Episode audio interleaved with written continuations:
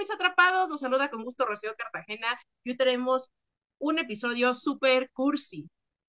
Tu primera relación con una persona LGBT. Bueno, en caso de que eh, pues primero hayas tenido a alguien hetero, eh, vamos a hablar específicamente cuando tuviste tu primer novio, novia o novia. Nos habla con muchísimo gusto Rocío Cartagena. Saludos para todos los que están viéndonos en YouTube y también a los que están eh, a través de las plataformas que tenemos de audio. ¿Cómo estás, Holly? Ahora somos poquitos.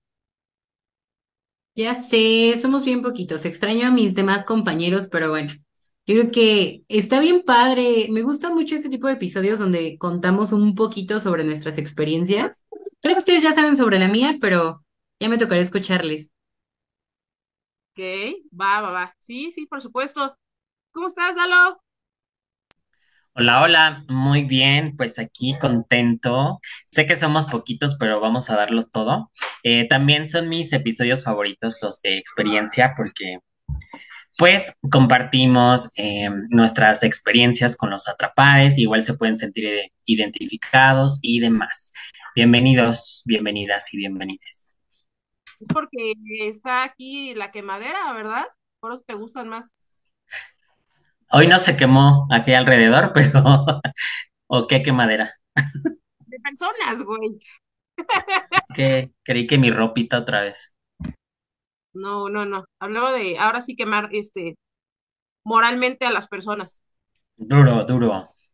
Ok, es. vamos, vamos a hablar ya directamente. Ay, ¿quién de ustedes no se acuerda de la primera vez que tuvo a su novio, a su novia, a su novia? Esa, esa sensación, ese cosquilleo, esa emoción, ese, no sé, es algo indescriptible, ¿no? Cuando la primera vez que, que tienes un, una pareja, eh, llámese de, de la orientación o preferencia que sea, ¿no? Pero cuando tienes tu primera relación, que todo es magnífico, todo es precioso, todo es eh, lo máximo, ¿no? Hasta que empiezan a llegar los celos, que a lo mejor ni siquiera habías experimentado. Llegan los celos, te enamoras muy, muy fuerte de la persona, con, eh, o sea, de, dentro de una relación y entre otras, otras tantas cosas más. Pero algo, algo bien eh, que me llama mucho la atención es cuando lleguen a tener su primera relación, eh, su novio, novio o novia, casi siempre, digo, no estoy diciendo que esto sea una regla tampoco, pero casi siempre una de las dos personas sale del closet. Pero ahí cuéntanos, Lolo, ¿tú qué piensas? Sí, claro. eh, pues normalmente no pasa, ¿verdad? Pero sí, bueno, en mi caso, eh, bueno, yo siempre ya he estado afuera del closet desde mucho antes, pero considero que sí la presión a veces de, de las personas o, o, no sé, le pides la, muestra de amor, ¿no? Anteriormente era pues que le dieras el tesorito o cosas así, pero en algún punto sí hay gente que he conocido, este, no hablo en general, pero sí he conocido personas en que le dicen, muéstrame que, que me amas y, y sal del closet, ¿no? O, o preséntame con tu familia. ¿No? Eh, o viceversa, ¿no? Eh, en, en, mi caso, pues yo ya estaba fuera del closet cuando tuve mi primera relación LGBT, pero eh, el chico estaba, sí sabían su familia, pero pues no lo aceptaban, ¿no? O no lo, no lo querían aceptar. Entonces, sí, sí estaba muy marcada esa línea de que este, nos vemos, pero no sé, te veo en tal lado porque no quiero que me vea nadie, ¿no? Entonces, eso también está triste porque, pues digo, ¿para qué vas a andar con alguien que te va a estar escondiendo, ¿no? Y, se respeta que, que no haya salido del closet, pero este, considero que, pues si no tienen todavía esa libertad, eh, no deberían, este, pues atreverse a tener una relación así. Esta es mi opinión, claro. Ay, Sí, sí, sí. A mí me tocó, la, la primera novia que tuve, ninguna de las dos estaba en el closet, pero la segunda, y esa ustedes la conocen, sí era complicado porque, bueno, según yo, fui su primera novia, según yo, y quiero quedarme como con esa idea. Y no, no era abiertamente, ¿no? Aunque llegué a conocer a sus hermanos y de vista a, sus papás, em, si es difícil. ¿Por qué? Pues porque que no lo podemos subir a Facebook, que porque lo van a ver, ¿no? Que no podemos tal cual cosa, que porque no sé qué. Y es bien difícil. Sí, es súper, súper complicado. Y sí, ahí, a partir de eso dije, no, yo no puedo estar con una persona. La verdad es que creo que ahorita ya no está ahí en el closet, pero ya ahorita eso sale sobrando, no me interesa. Pero en su momento fue difícil, fue muy complicado. Y a partir de ello dije, a ver, valora si quieres volver a vivir algo así. Claramente yo no quiero y no pretendo y no busco eso. Porque, bien lo dice Lalo, aunque eso no tiene nada de malo, el vivirlo, el, estar dentro de una relación así, pues de repente puede traer ciertos conflictos que a lo mejor no esperabas, ¿no? Que a lo mejor no habías tenido la oportunidad de estar con alguien que esa persona estaba eh, dentro del closet y se te hace fácil decir, ah, no, no pasa nada, ¿no? Su decisión, su, ajá, sí, pero ya vivirlo y darte cuenta que no eres libre está, está pesado, la verdad.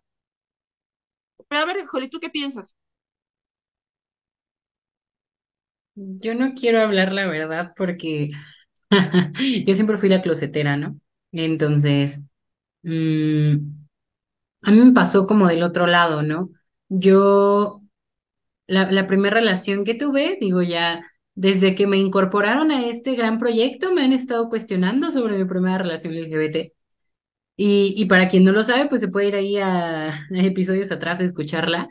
Pero, pues, como bien les he comentado, yo era, ni siquiera era que, que te dijera, ay, soy closetera, ¿sabes? Porque ni siquiera sabía qué era lo que yo estaba haciendo. Estaba experimentando y aunque suena súper mal, ¿no? Creo que ese término suena muy mal, pero es una realidad. Uno tiene que experimentar para poder encontrarse. Entonces yo estaba como en ese momento de, de conocer, de probar y, y pues yo vivía sobre una normativa, bueno, todavía, ¿no? De cierta medida, pero súper hetero, ¿no? Yo no me veía, claro, yo no me veía, ni siquiera podía concebir la idea de, de verme con, con una mujer. Y no porque dijera, no, no manches, qué pena, ni nada de eso, pero ni siquiera lo tenía en el radar, ¿sabes? Porque yo siempre decía, pues es que a mí siempre me han gustado los niños, eh, yo siempre he salido con niños y, y hasta allí. Pero obviamente cuando tuve como este chance de, de experimentar esa, esa parte de mi sexualidad, la tomé, pero yo fui quien, quien hacía todo eso que ustedes estaban mencionando, ¿no? El, no, espérate, no lo puedes subir a Facebook. Oye, no lo puedes saber tu hermana, porque éramos compañeras de universidad. No lo podían saber nuestros amigos, no, ustedes ni siquiera lo sabían, porque realmente era algo que a mí, que a mí como que me conflictuaba en demasía. Entonces, sí entiendo y creo que hoy lo puedo entender como por ambas partes, porque digo, de ahí en adelante, ¿no? Cuando llegué a salir con, con chicas, la verdad es que para mí era como de, no, no lo pueden saber. Me acuerdo que la segunda persona con la que yo salí era una, era una niña y yo la llevé al autobús, ¿no? Entonces yo la traía de la mano, como buena caballera que soy.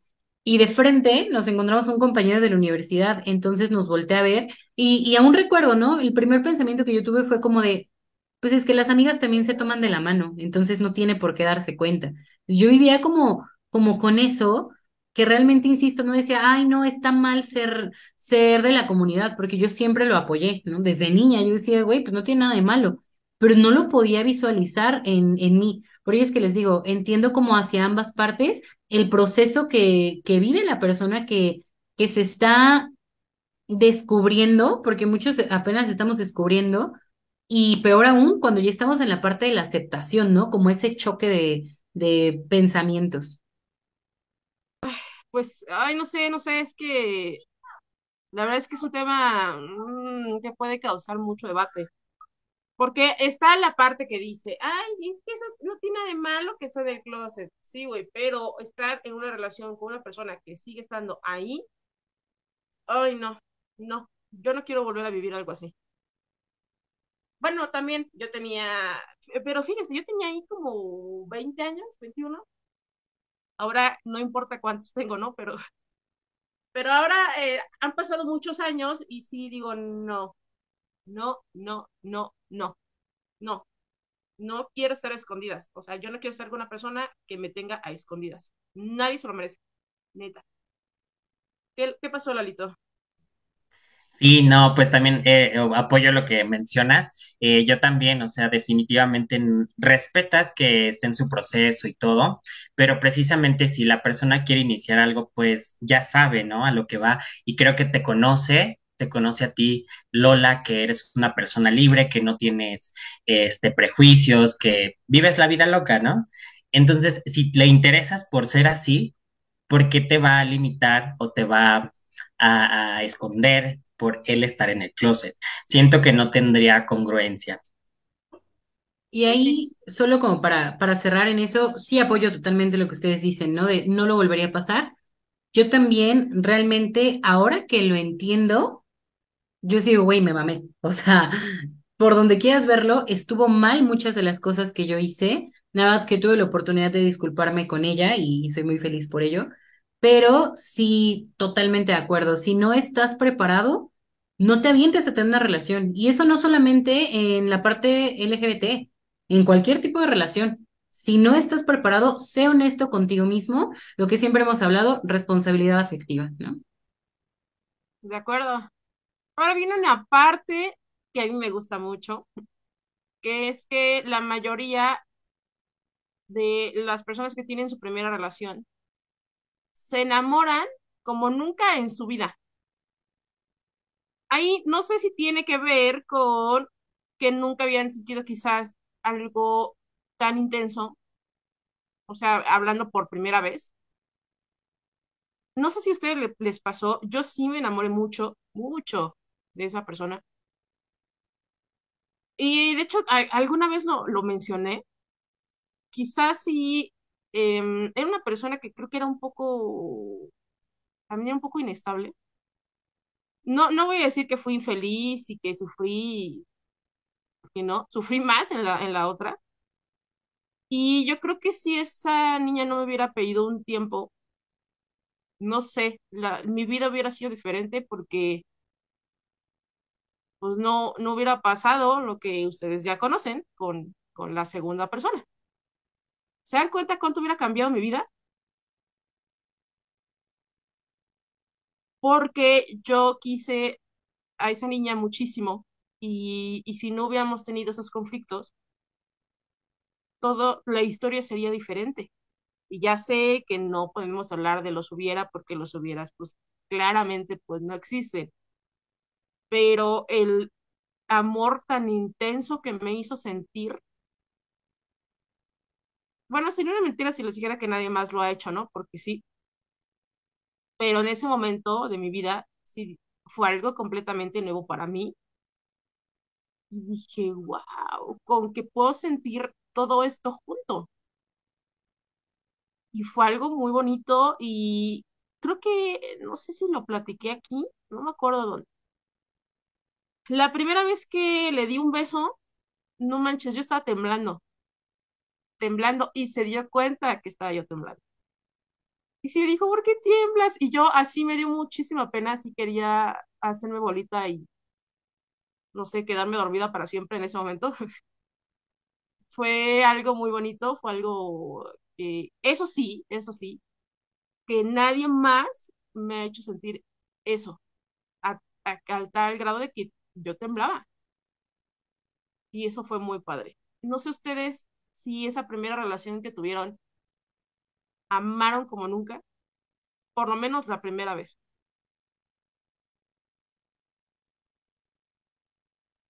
Pues, Juli, te esperaba, pero voy. Em, ay, no, es que definitivamente yo creo que en mi caso no, no fue así con esta primera persona. Eh, no sé si tú lo recuerdes, Lola, pero re- en realidad no duramos mucho, pero no creo haber, o sea, tal así como tú lo describes, creo que no sentí eso. O sea, me sentía a gusto, me sentía cómodo en el momento, disfruté, pero no fue así como que me haya dejado marcado, no. no, es que no me acuerdo quién fue. A ver cómo era. Este, ¿se pueden decir nombres? Yo creo que sí, ¿no? pues, no, Se llama Germán. ya, ok. Sí, ¿Sí te ya, acuerdas? Sí, claro, claro que me acuerdo Germán. Ven. Ok, ok. Es válido, es válido. Y eso hasta pasa, y, y lo hemos también platicado en otros episodios, cuando es tu primera vez sexualmente, que no pues, les va bien. Es algo que también eh, sucede aquí, aquí todo, aquí puede pasar de todo. Tú, Holly, a ver, vamos. Yo estoy evitando hablar así lo que más se puede en este episodio y yo lo sugerí, ¿no? Entonces estoy pendeja aparte de todo. O sea, Al rato lo voy a publicar al grupo de la familia. ándale. Y yo, ups, sí. No, pues mira, la verdad es que ahorita mientras ustedes hablaban me ponía a pensar en, en qué fue todo lo que yo sentí. Yo no les puedo decir que, que mm, sentí mucho o que sentí poco. Realmente no lo sé porque estaba muy mermado por todos mis, mis paradigmas, por todo, o sea, ¿sabes? Estaba yo como en un momento donde decía, güey, o sea, a lo mejor sí lo sentía, pero sentía que no lo podía decir, ¿sabes? Pensaba como en, cómo se fue dando todo esto. La verdad es que con ella, eh, pues todo se fue dando desde que éramos amigas y, bueno, ustedes saben la, la química que, que tenemos las dos, ¿no? A la fecha. Pero, ¿De quién estamos hablando? ¿eh? De Adi. Pero, pues realmente siempre fuimos amigas, ¿no? Y hubo un momento en el que seguramente las dos empezamos a sentir esa atracción, o bueno, creo que ella ya la sentía y después la empecé a sentir yo, cuando me dijo que yo le gustaba y yo, ¿cómo? Pero a lo que voy es eso, yo ni siquiera lo podía tener en mente, ¿sabes? Era un, un, un sentimiento que yo decía, no, es que es de amistad. Es que sí nos llevamos muy bien, pero es solamente eso. Realmente creo que yo nunca lo pude vivir como realmente lo tuve que haber vivido. Recuerdo inclusive la primera vez que, que nos besamos, fue un beso que no mames, ¿no? Y yo la besé. Y yo la besé enfrente de todos y nadie de ustedes se dio cuenta, por cierto. Estábamos en, en una reunión de, de Collective, era un evento, una posada, y, en ese momento estábamos bailando y aunque estaban todos ahí, de verdad me valió madres todo y, y la besé y no me importó. Entonces sí fue como ese de, ok, sí me importa, pero no me importa. Y después de eso vivíamos a lo mejor muchas cosas en pareja juntas con sus amigos o con gente que era desconocida, ¿no? Podíamos ir al centro a comer y pues íbamos de la mano y nos besábamos y todo eso, pero llegábamos a la puerta de mi facultad y era como de, güey, suéltame, ¿sabes? Entonces, creo que finalmente fue un amor muy intenso Inclusive sexualmente para mí fue algo que no mames, ¿no? Era la primera vez que yo estaba experimentando algo así y me gustó mucho, pero a la vez nunca lo pude vivir como debió ser. Entonces yo no sabría decirte y, qué padre que ahorita tenemos como, como todas esas, em, pues, vertientes, ¿saben? En nuestra primera relación, creo que todo lo vimos de una manera distinta y de este lado yo les puedo decir así. Fue un amor muy bonito, pero yo no te puedo decir que, que estuve así como, uy, no inventes, profundamente enamorada, porque yo misma no me permití vivir el sentimiento como debía. boom, boom. Definitivamente este episodio va a parar al chat familiar. Familia, quiero enseñarles un proyecto que tengo. Holly al desnudo. Holly desnudando a Adi. Oye, por cierto, debería ser una nueva sección de Atrapada. Desnudando a Adi, no mames. No, no, no, no. ¿A mí? Es que es en privado. No, no, no. O sea, un ejemplo, Holly al desnudo y cosas íntimas. Lola al desnudo y así, ¿no? Sí, Secretos y así. O sea, nos quiere quemar para pronto. Sí, de hecho. O sea, pero hasta lo adorna y está padre. Sí, sí, sí, sí. Bueno, ya quemados estamos, entonces, una raya más al tigre. Que tantas quemadas que nos hemos metido en los capítulos que, que, que ahora lo estamos adornando. Quien más quemado está, hasta la ropa tiene quemada, pero bueno. No te burles de mi ropa chamuscada. Ok, ok, ok. A ver, es que algo que dijiste que está, está muy genial, que, y es cierto. Eh, ahorita estamos platicando de muchas posturas que también probablemente la gente que nos está oyendo ha pasado desde que su primera relación pudo haber sido muy bonita, como que le fue indiferente y otra que se reprimió. Y bueno, o sea, ninguna de las tres historias es eh, la buena o la mala. No, siempre hay que ver y hay que checar qué es lo que nos deja las. Sí se va a escuchar como muy de señor, pero siempre hay que tomar lo bueno de las cosas. Ya después en unos años te vas a acordar y vas a decir, ah, chin, no debías de, eh, de permitir que pasara esto, ¿no? O no, o no debí de, de hacer tal o cual cosa, porque obviamente dentro de una relación eh, ambas partes pueden ser las culpables de que funcione o no funcione y demás. Pues bueno, pero vamos ahora a la parte súper intensa, que son los celos. Híjole, es que el tema de los celos está bien cañón, insisto, esos son temas en cualquier tipo de relación, ¿no? Pero en la LGBT está bien cañona. Fíjense que a mí no me ha pasado eso, que yo sienta celos por una persona dentro de, mis relaciones LGBT. Porque en las otras sí, ¿no? Un montón. Pero a mí me ha pasado, mi mejor amiga es lesbiana. Y nos, nos ven juntas y es como de, güey, no mames, ustedes saben muy bonita pareja. Y yo, sí, sí, güey, ya sé, pero me da asco. Evidentemente jamás va a pasar, ¿no? Entonces, de verdad, sus novias la han terminado porque es como, no, no mames, o Lupita o yo. Y más ahora que a mí me ven como muy metida en, en todo el tema de la comunidad y haciendo un montón de cosas. No, pues no inventes, o sea, ¿ves cómo Lupita sí es parte de? No, pues un día te vas a quedar con ella. Entonces, no sé por qué, no, no sé ustedes en su experiencia que me puedan como decir, ¿por qué se dan más celos de esa manera, no?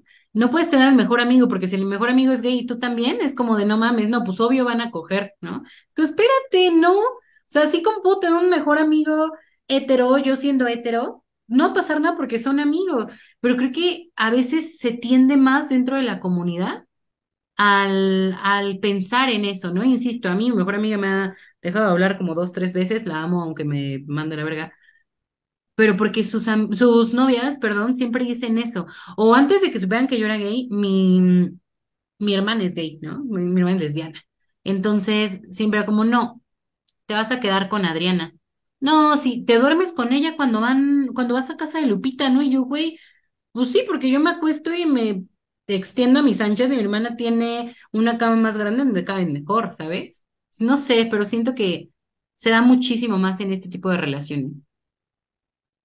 Ok, yo tengo dos teorías, pero antes de responder esas teorías, vamos a ir a la primera pausa. Nos vamos a dejar intrigados. Regresamos, estás en Atrapada Podcast.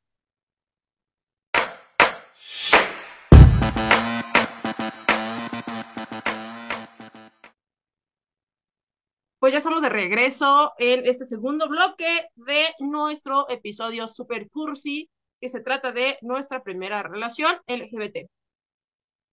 Vamos a contestar la pregunta que hacía Holly, pero vamos a, a decirle si puede repetirse la, a la audiencia, por favor. ¿Por qué? Y yo tratando de recordar, ¿no? No, el, el por qué se da tanto el tema de los celos en las relaciones LGBT. Si la gente cree que todos los gays se gustan y todos los gays se aman, y la verdad es que no es así, es como todas las, las el resto de, la, de, de los demás eh, preferencias, etcétera, en donde cada quien tiene sus gustos, cada quien tiene, eh, no sé, su persona, pero no quiere decir que, y eso lo he escuchado mucho, ¿no? Que voy a presentar a mis dos amigos gays eh, para que anden. Güey, espérate, espérate, o sea, tranquilo, tranquila, ¿no? En, eso se da mucho y aparte yo creo que tiene que ver con la promiscuidad que le adjudican a la comunidad creen que por ser gays, por ser eh, parte de, eh, las lesbianas, etcétera, ya con eso ya son eh, promiscuos y la neta es que eso tampoco es cierto. Tampoco es cierto. Eso va a depender de cada persona, del limpio de cada persona, de cómo se desarrolle cada quien. Hay, hay, yo conozco y tengo amigos gays que son de tener una pareja. También conozco otros amigos gays que pues andan ahí, ¿no? saliendo con uno, saliendo con otro, pero no es porque sean gays o no, sino porque así son, porque es su personalidad, porque también hay hombres heterosexuales que andan con una morra y con otra y con otra y con otra, pero así es, es la persona, no es por su orientación o su preferencia sexual. Yo lo veo así. Y también decías de que te, te relacionaban con tu amiga, ¿no? Simplemente porque ella era de la comunidad y pues tú pues, ahí, ahí vas, ¿no? Pero tiene que ver, insisto, con el que creen que entre la comunidad todos se, tira, se tiran con todos. Y no se trata de eso, eso se da en general, ¿no? Por, han escuchado cuando alguien dice, ay, eh, yo seguramente son de Toluca, ¿no? Eh, por eso anda con la ex de su ex y el ex es pero eso se da en la sociedad. O sea, solamente cambienle el nombre del estado, de la ciudad, del pueblo, de lo que ustedes quieran. Pero se da. Y no tiene nada que ver con su preferencia. Es lo que yo creo. Pero a ver, Lalito, ¿tú qué piensas?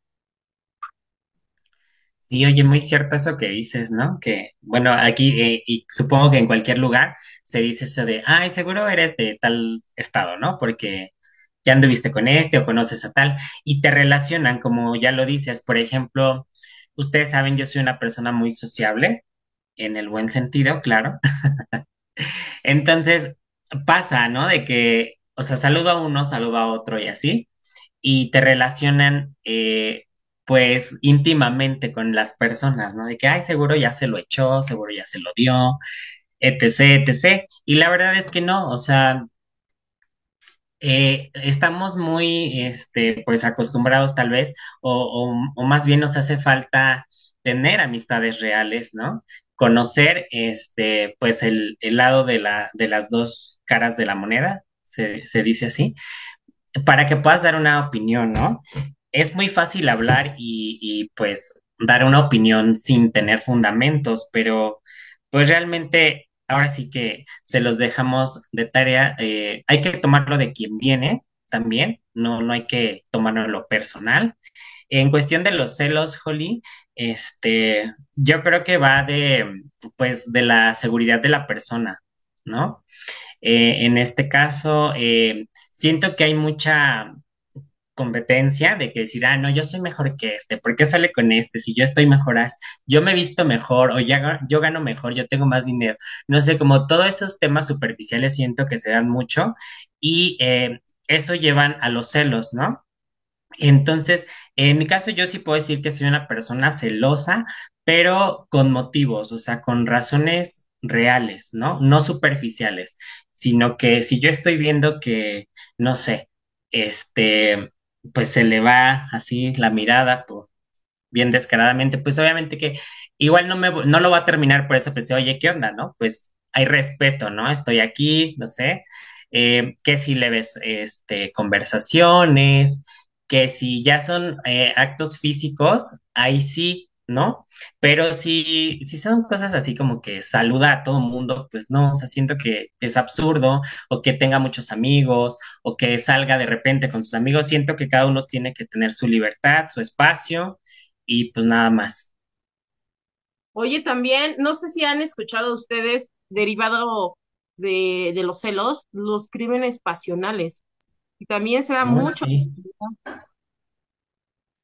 Fíjate que ahorita que dices eso, yo me acuerdo que otro como mm, Eh, ay, es que se, se me fue cómo se dice cuando piensas algo que, que, que no es, pero porque socialmente lo, lo dicen de esa manera. Es que no es paradigma, hay otra palabra, ¿no?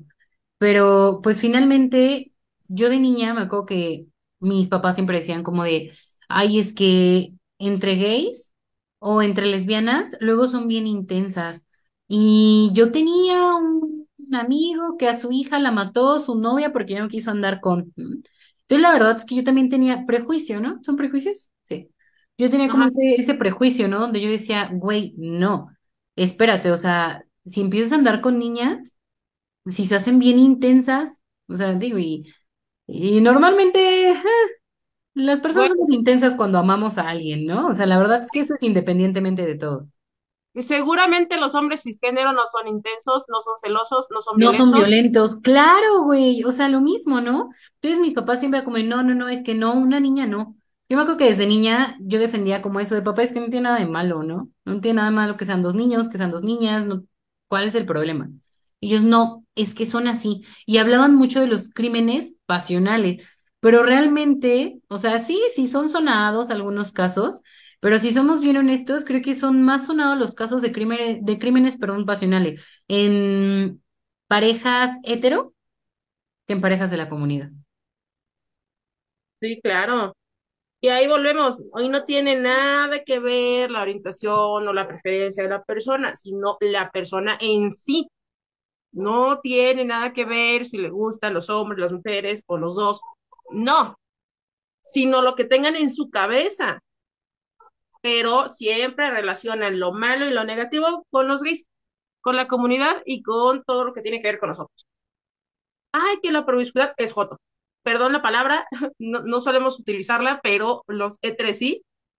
Y es como, ah, no, porque él es así, ¿no? O, ay, eh, también en la comunidad, en la comunidad, en las parejas de lesbianas se da mucho, eh, y está, está cañón, y en algún punto lo, lo platicaremos, la violencia de parejas. Hace un mes, más o menos, a finales de febrero, tuve un, una experiencia muy fuerte, voy a platicarla muy breve, pero estuvo cañón, ¿eh? Estuvo, estuvo muy cañón. Mm, tengo una de mis amigas que también la saludo, pero vamos a ocultar su, su, su identidad. Eh, me invitó a ir a, a, por una cerveza y también iba su exnovia. Su exnovia de mi amiga ya está casada.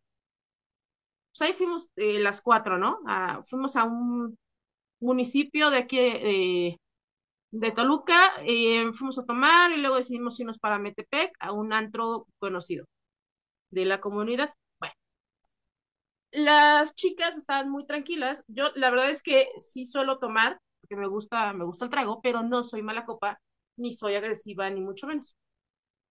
Pero nunca había tomado así mucho con ellas. O sea, con mi amiga sí y también las dos, ¿no? O sea, no pasa que nos den ataques de risa y, nos molestemos y nos burlemos, etcétera, pero no somos de estar armando problemas. Entonces, estas chicas, yo nunca había tenido la oportunidad de tomar, les digo, bien. Y ese día, pues sí, desde la tarde hasta la madrugada está, estuvimos tomando. Llegó un punto en el que se empezó a poner una de ellas muy impertinente yo al percatarme de eso, eh, y cuando digo impertinente real, o sea, se pasó de lanza. El, eh, yo le decía a mi amiga, pues esto está cañón, ¿no? Y aparte se iban a ir a quedar a la casa de mi amiga. Yo no sé ahí el, el, la apertura que tengan sobre el, el, tema, ¿no? La ex y la esposa y la actual esposa yéndose a, a quedar a dormir con, con la otra ex, ¿no? Pues está cañón. Pero bueno, uno no juzga, uno solo ve y ya. Y no opina uno. El punto está en que de, cuando la chica esta se empezó a poner muy impertinente, empezó a ver ya ciertos eh, jaloneos, ya cierta agresión física, además de verbal. Cuando yo me percato de que eh, la, la, ex empezó a, lastimar a su esposa, yo dije, ¿qué está pasando? no me había tocado ver violencia en parejas eh, mujeres. No había tenido esa oportunidad.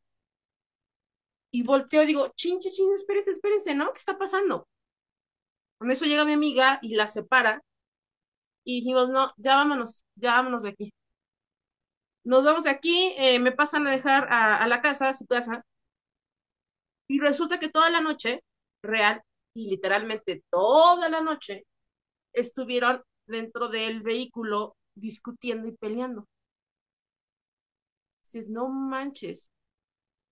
Pero a tal grado de que eh, tengo entendido que no voy a agresiones físicas, pero de todas maneras, imagínense el tormento psicológico de esa pareja. Creo que llegó la policía, porque los mismos, o sea, ¿qué, qué relajo pasó? Que los mismos vecinos de la casa de mi amiga llaman a la policía y llegan y es como de a ver qué está pasando. Tan intenso se puso ¿no? Que afortunadamente no hubo ya heridos, ni mucho menos, afortunadamente, pero fue también a raíz como de, de esa violencia, de celos, de cosas que, tiene esa pareja, y claramente no es de mi incumbencia, pero sale a raíz de lo que estamos hablando, ¿no? De que puede existir un problema tan fuerte que puede terminar en tragedia. Porque uno, y eso lo ve uno desde acá, ¿no? Uno ve y dice, imagínate si eso se lo hace en público, ¿qué no le hará en privado? No, no, no, no, pero es porque la chava pues tiene algo mal. O sea, algo acá no está en orden porque eh, no, no debería de ser así, ¿no? Y me recordó mucho a, ciertos casos que llegué a ver en, la televisión y demás, donde pues el papá, de, hablando de una pareja heteronormada, cisgénero, donde el papá tomaba mucho, violentaba a los hijos, la esposa, ta, ta, ta, ta, ta, ta, a raíz de problemas emocionales que tiene. Pero se dan cuenta de la importancia de estar bien de acá, en la cabeza, de, de, de de, saber manejar sus emociones y los problemas que tengan. Porque a raíz, les digo, de lo que ahorita decimos, ¿no? Que los celos y, que los crímenes pasionales, y etcétera, etcétera, pero puede ser algo muy complicado y lo puede estar viviendo alguien que tú conoces y que no puede salir de ahí. Y está cañón. ¿Qué, qué, qué piensan de esto? Ay, no. Pues sí, es un tema muy, muy fuerte y yo creo que para nos, los que nos escuchan, las que nos escuchan, eh, si están viviendo algo así, pues no se queden callados, háblenlo, cuenten, ahora sí que cuéntenselo a quien más confianza le tengan. Actualmente ya hay muchas instituciones que nos apoyan con estos temas. Este, nosotros anteriormente pues hemos tenido episodios donde hablamos de esto, qué instituciones, a dónde se pueden acercar y, de verdad no, no permitan ningún tipo de violencia, ¿no? Ni psicológica, ni física, ni de ningún tipo. Quiéranse, ámense y vivan un amor bonito. Claro, y aunque no, en muchas ocasiones esto no es fácil y hay que tener mucha empatía para con la persona que lo esté viviendo, traten de buscar ayuda. Por algo se empieza. Entonces, es un, consejo que les damos de corazón porque les digo yo, sí había, eh, me había eh, percatado y había presenciado de peleas de parejas eh, eh, heterosexuales, pero no me había tocado ver a dos chicas así.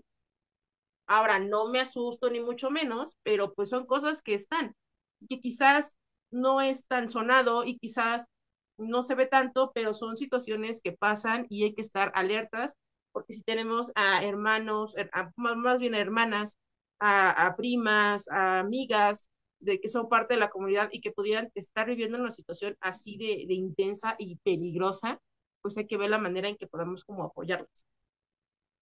Y es que algo que, que tocan el tema súper importante es no nos casemos con, con estereotipos o con prejuicios. La violencia, digo, así como hemos dicho muchas cosas, como decíamos, ¿no? No, la promiscuidad no es meramente de la comunidad LGBT, eh, no sé, mil cosas, pues tampoco la violencia, ¿no? También tenemos que, que señalar las cosas que son. No es que solo los hetero, no es que solo en la comunidad, o sea, realmente, como bien mencionan, es una estructura de, de, pues, de su mente, de su personalidad, en que realmente hay algo malo, ¿no?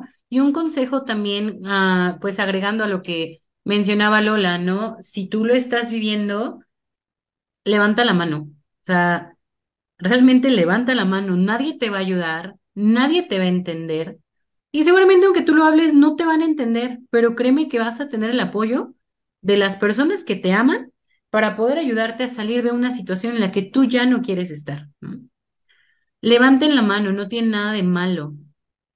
Y nosotros que somos de pronto espectadores, como lo que le tocó a Lola, dos cosas bien importantes.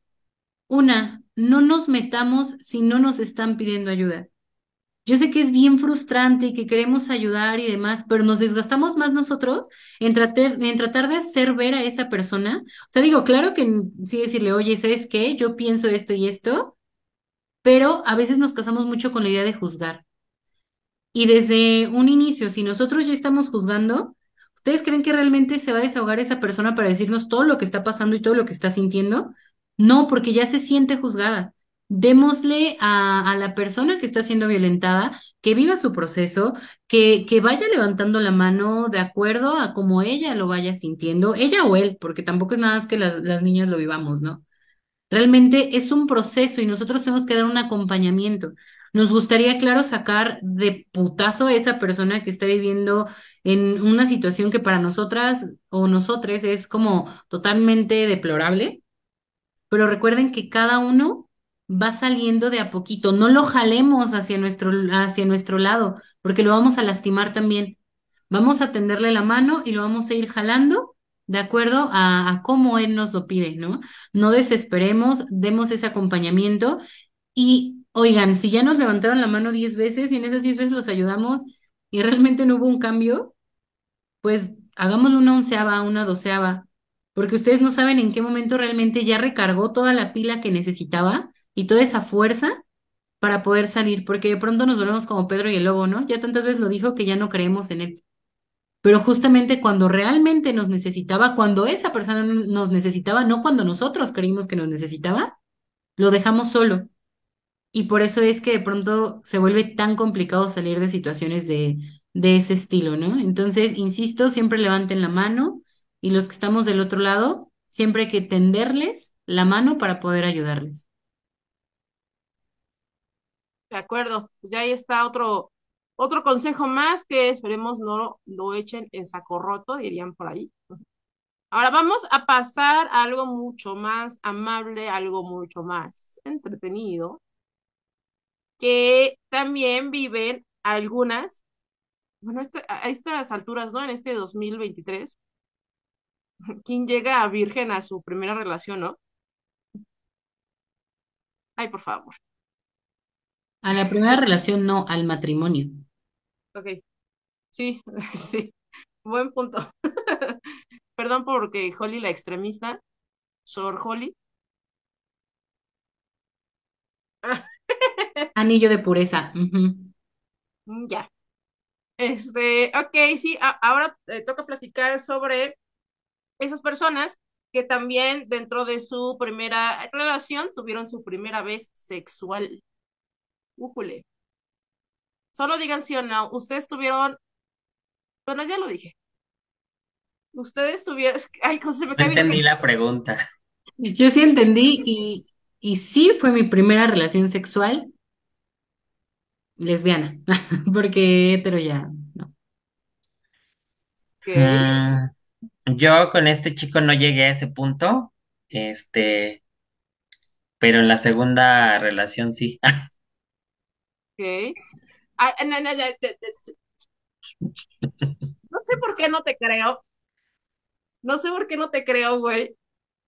Pero está bien. No te vamos a quemar en la- con la audiencia. Adelante con las imágenes. Y que lo quemen. tu primera vez con tu segundo novio. Ni de pedo creo eso. Déjame recordar en qué año lo tuve. Ni siquiera era su novio, seguramente con quien. No, la verdad es que no, mi primera vez no fue con mi primer novio. ¿Ves? ¿Ves? ¿Ves? Pero ahí déjenos sus comentarios de si con su primera relación ustedes también tuvieron su primera vez. Es que no sabemos que, que, quiénes nos están escuchando, ¿no? Porque si son contemporáneos, o sea, si quien nos está escuchando tiene ahí sus 30, sus 31, como nosotros, pues estamos hablando que fue hace muchos años. 16 años. Ajá. Sí, claro, pero eh, probablemente la, las generaciones ya más, eh, más despiertas, ¿no? Hablando, por ejemplo, de la generación Z y demás, pues van a, yo no creo, ¿no? Que llegaran como a ese punto en el que se esperaran a tener su primera eh, novia, novio o novia. Yo creo que lo tuvieron pues antes, pero eso también me encantaría saberlo. Ahí déjenos ahí sus, sus comentarios para saber si su primera, si en su primera relación tuvieron su primera vez sexual. Eso está, no sé, me intriga saber qué tan revolucionado vienen los, los chavos ahora, porque insisto, yo, yo entiendo que alguien contemporáneo, pues puede ser que sí, puede ser que no, ¿no? Eh, insisto, de esos como pues treintones y demás, que es, Somos treintones. Treintona soltera, treintona soltera y fantástica. Yo no soy treintona, sorry. Mm, se te ve. Mm, ya. me veo como cuarentona, ¿no? Y ya traigo la experiencia de una de 50. Pero, pero no, no, no, no llego a los 30, amigos, todavía.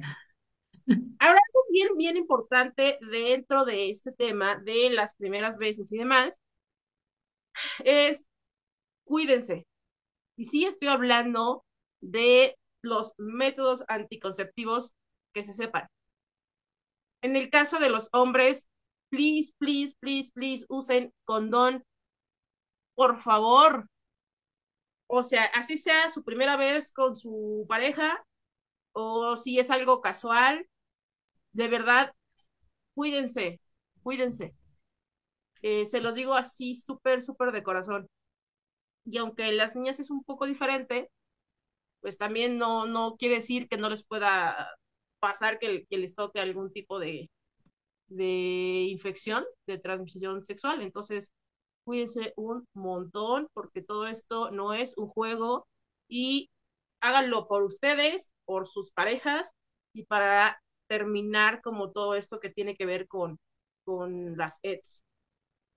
Aquí me gustaría comentar algo. Fíjense que conozco, bueno, tengo varias amigas lesbianas que la mayoría se ha contagiado de ¿no? Pero yo también después pensaba, me, me tocó ir a mí a, mm, ya saben, de pronto cuando tienes que ir al IMSS por cuestiones laborales, ¿no? Que si el justificante, que si demás, y me acuerdo que tenía que renovar mi carnet. Cuando renuevas tu carnet, te dicen, pasa a, a la parte de vacunación, ¿no? Que te pongan las vacunas, la chingada, y me dicen, oye, no hay nadie en ginecología, ¿quieres pasar? Y yo, pues paso, ¿no? Y dije, pues va. Me hicieron la, la pruebita esta de, que te sacan sangre para ver si tienes VPH, SIDA, y eso, que son como las pruebas rápidas. Sal- salí limpia, ¿eh? Por cierto, por cierto, por si, por si tenían la duda, salí limpia, ¿no? Pero después de eso, me dice, oye, este, pues vamos a hacerte un papá Nicolau. Y yo, va, está bien, ¿no? Yo en, en responsable conmigo misma.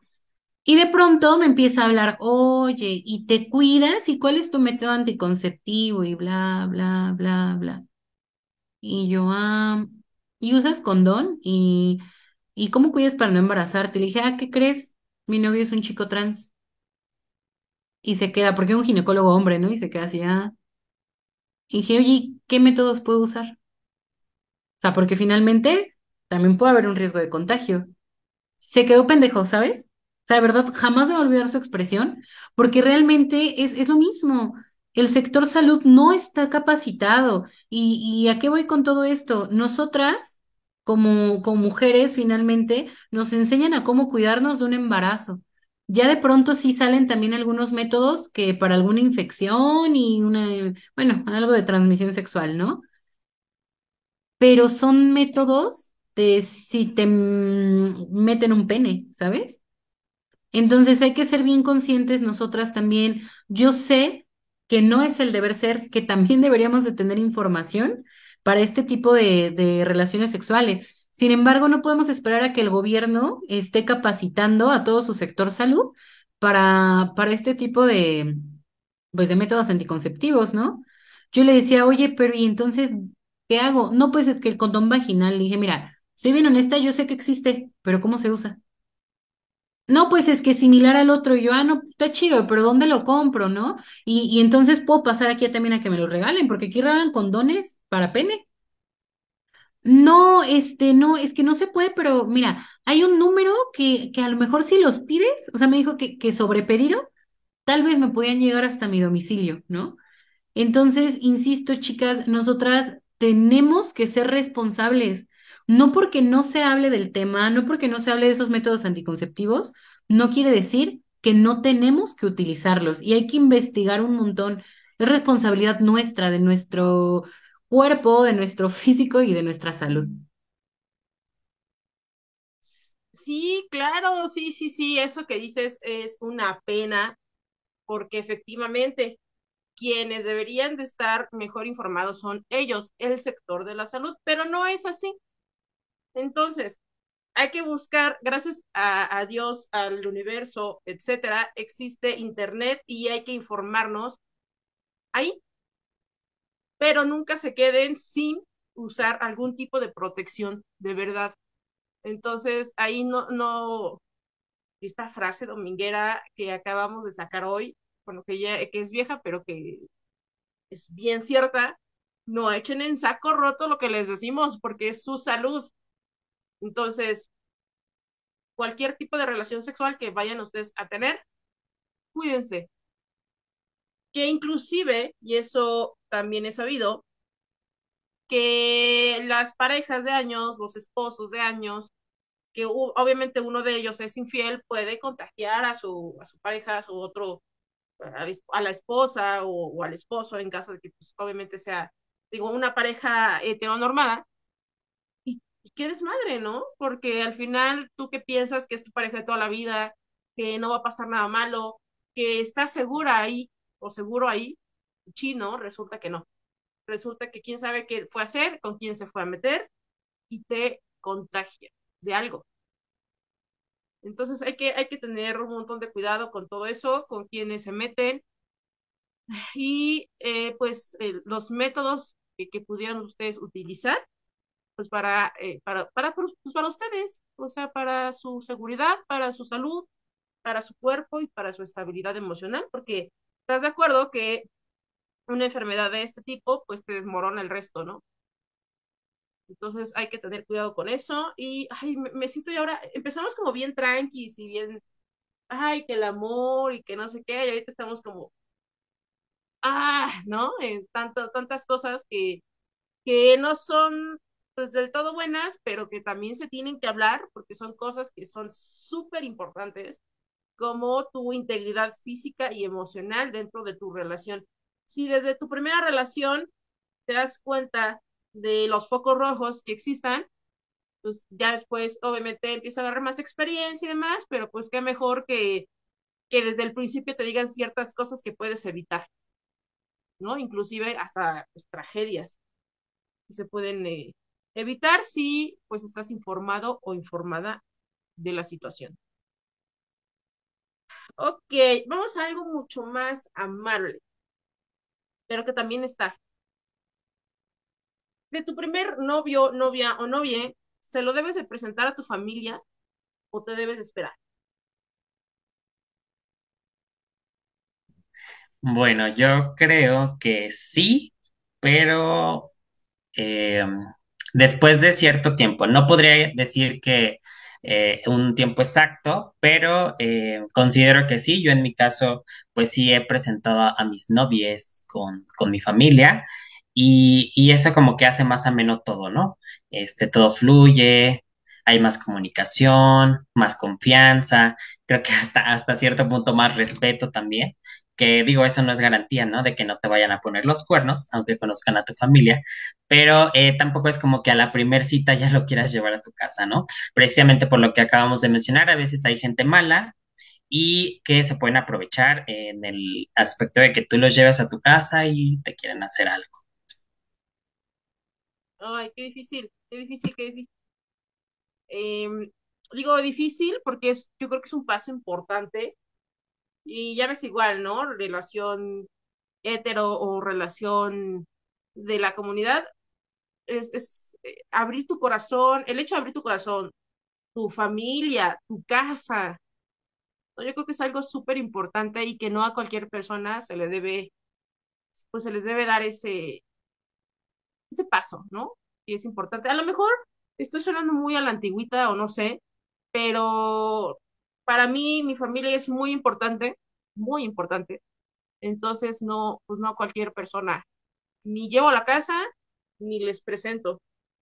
Yo creo que de las personas con las que he salido y he andado, solamente una, una les he presentado, una. Y ya.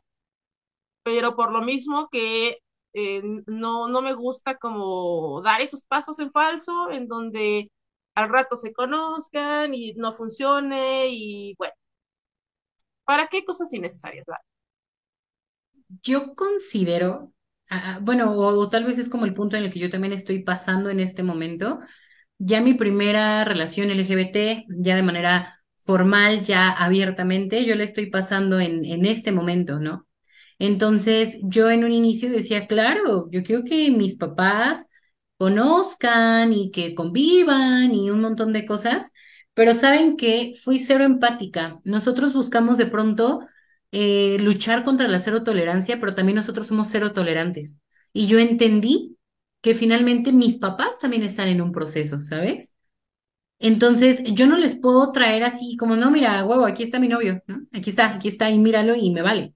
No, también es un proceso que ellos tienen que vivir, porque así como yo lo viví hace 10 años cuando tuve mi primera relación con, con una chica que fue con, con Adi, que ya lo habíamos platicado, no, no lo quería decir.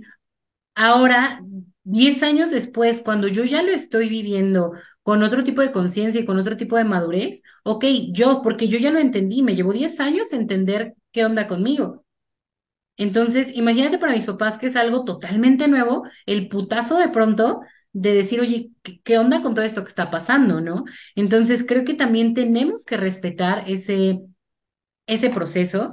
Tampoco sabemos cómo lo esté viviendo nuestra pareja, ¿no? Si, si a lo mejor, a, a mí me pasa, ¿no? Mi, mi novio me decía, es que yo estaba acostumbrado a que de pronto me ocultaran.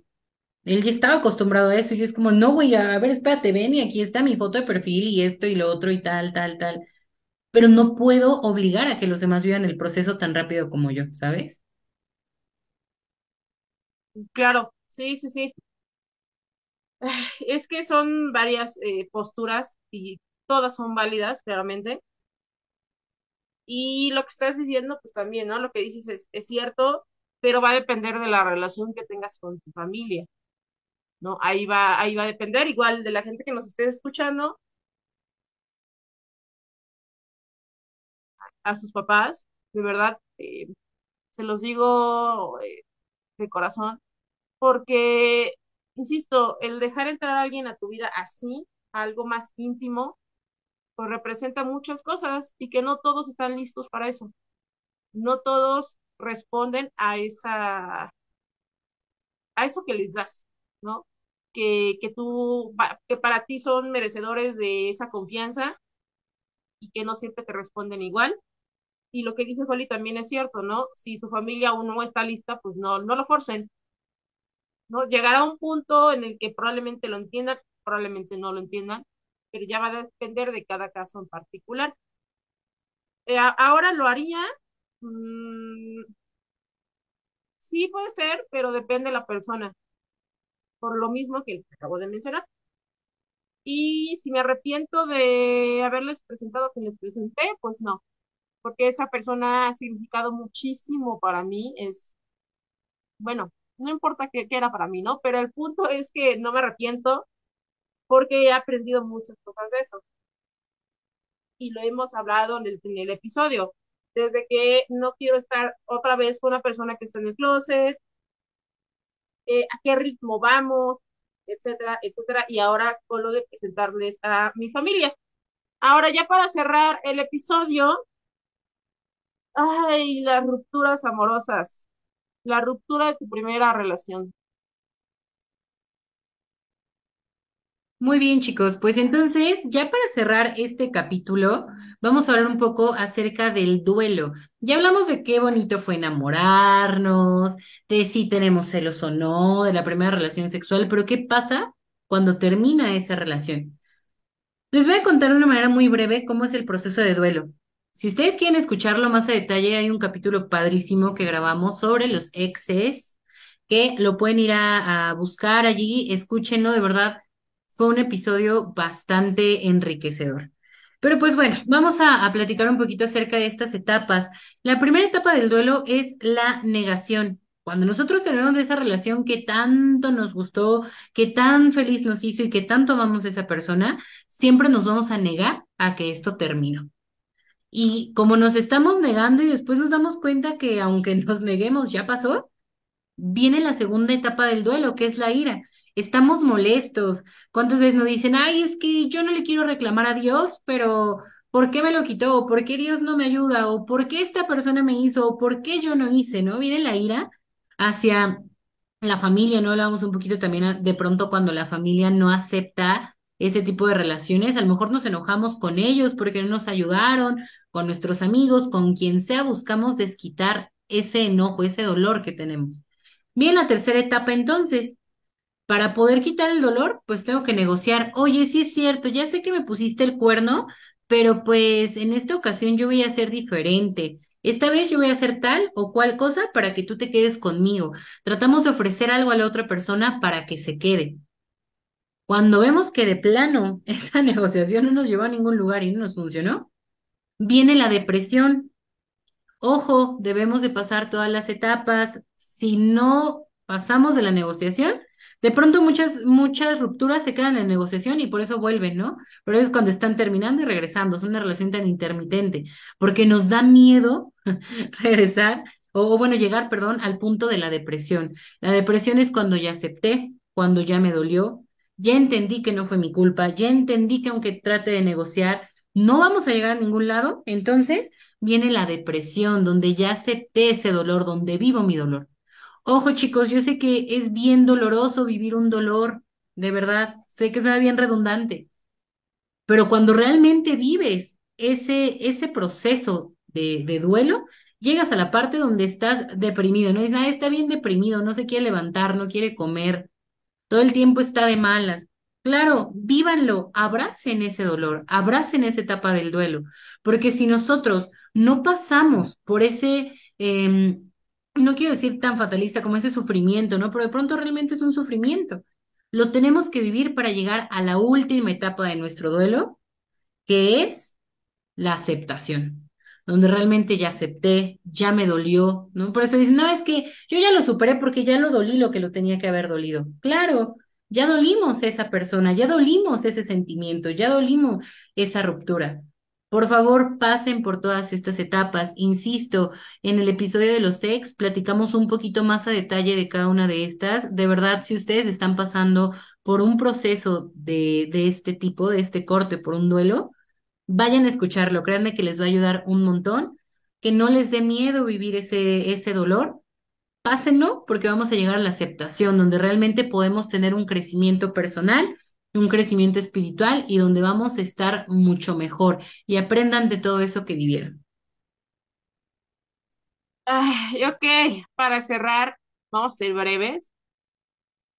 ¿Cuánto tiempo les costó superar su primer noviazgo? Este, híjole, pues creo que, o sea, por lo que me acuerdo, porque ya tiene muchos años, sí, sí le sufrí como un mes, así exagerando, porque les mencionaba hace un momento, no, no duramos mucho, este, no llegué a esa etapa de, de estar perdidamente enamorado, pero este, considero que pues no hay un tiempo como límite, simplemente vives el proceso a tu, a tu manera, a tu ritmo, y lo importante es que tú te sientas bien y estés listo para dar lo mejor de ti eh, con alguien más. Ok. Híjole, yo la verdad es que ya mi, mi primer relación donde realmente fue algo formal, donde yo me dejé vivir el sentimiento, me costó un montón, ¿eh? A mí sí les puedo decir que yo creo que fue más o menos unos seis meses, donde realmente no pude ni siquiera estar sola y tuve que, pues, buscar ahí un, un clavo que saca otro clavo, ¿verdad? Y después terminé tratando de superar a dos personas y ese duelo ya me duró como cuatro años, ¿no? Y, y podría seguir si no es que hubiera, pues, empezado a, a, a tomar conciencia de todo este proceso y de cada etapa que tenía que haber vivido en su momento, lo postergué. Entonces, eso es bien importante. Todos los duelos son distintos, solamente sean conscientes de estas etapas y vívanlas. Ay, qué padre, qué padre. Me dio mucho gusto escucharlos y, que les estuvimos compartiendo a la audiencia de este, este tema eh, con un poquito de lo que hemos vivido. Hemos llegado al final ya del, episodio y pues ya no, es, momento de despedirnos. Estuvo con ustedes eh, muy, muy contenta aquí eh, su servilleta, diría, es que esas frases populares que hemos estado diciendo durante todo el episodio, de verdad que se me quedaron aquí en el corazón. eh, Rocío Cartagena, y ya saben que ustedes me pueden decir Lola. Estuvo también Lalo, Holly, Hasta pronto, atrapades. Gracias por escucharnos. Recuerden seguirnos en todas nuestras redes sociales. Saludos. Nos seguimos escuchando, chicos. bye. Bye. Bye. Y antes de despedirnos, en los próximos episodios de Atrapada, vamos a traer invitados de, Sorpresa. de la comunidad y les va a encantar. Bye. Así que no se lo pierdan. Adiós. Bye.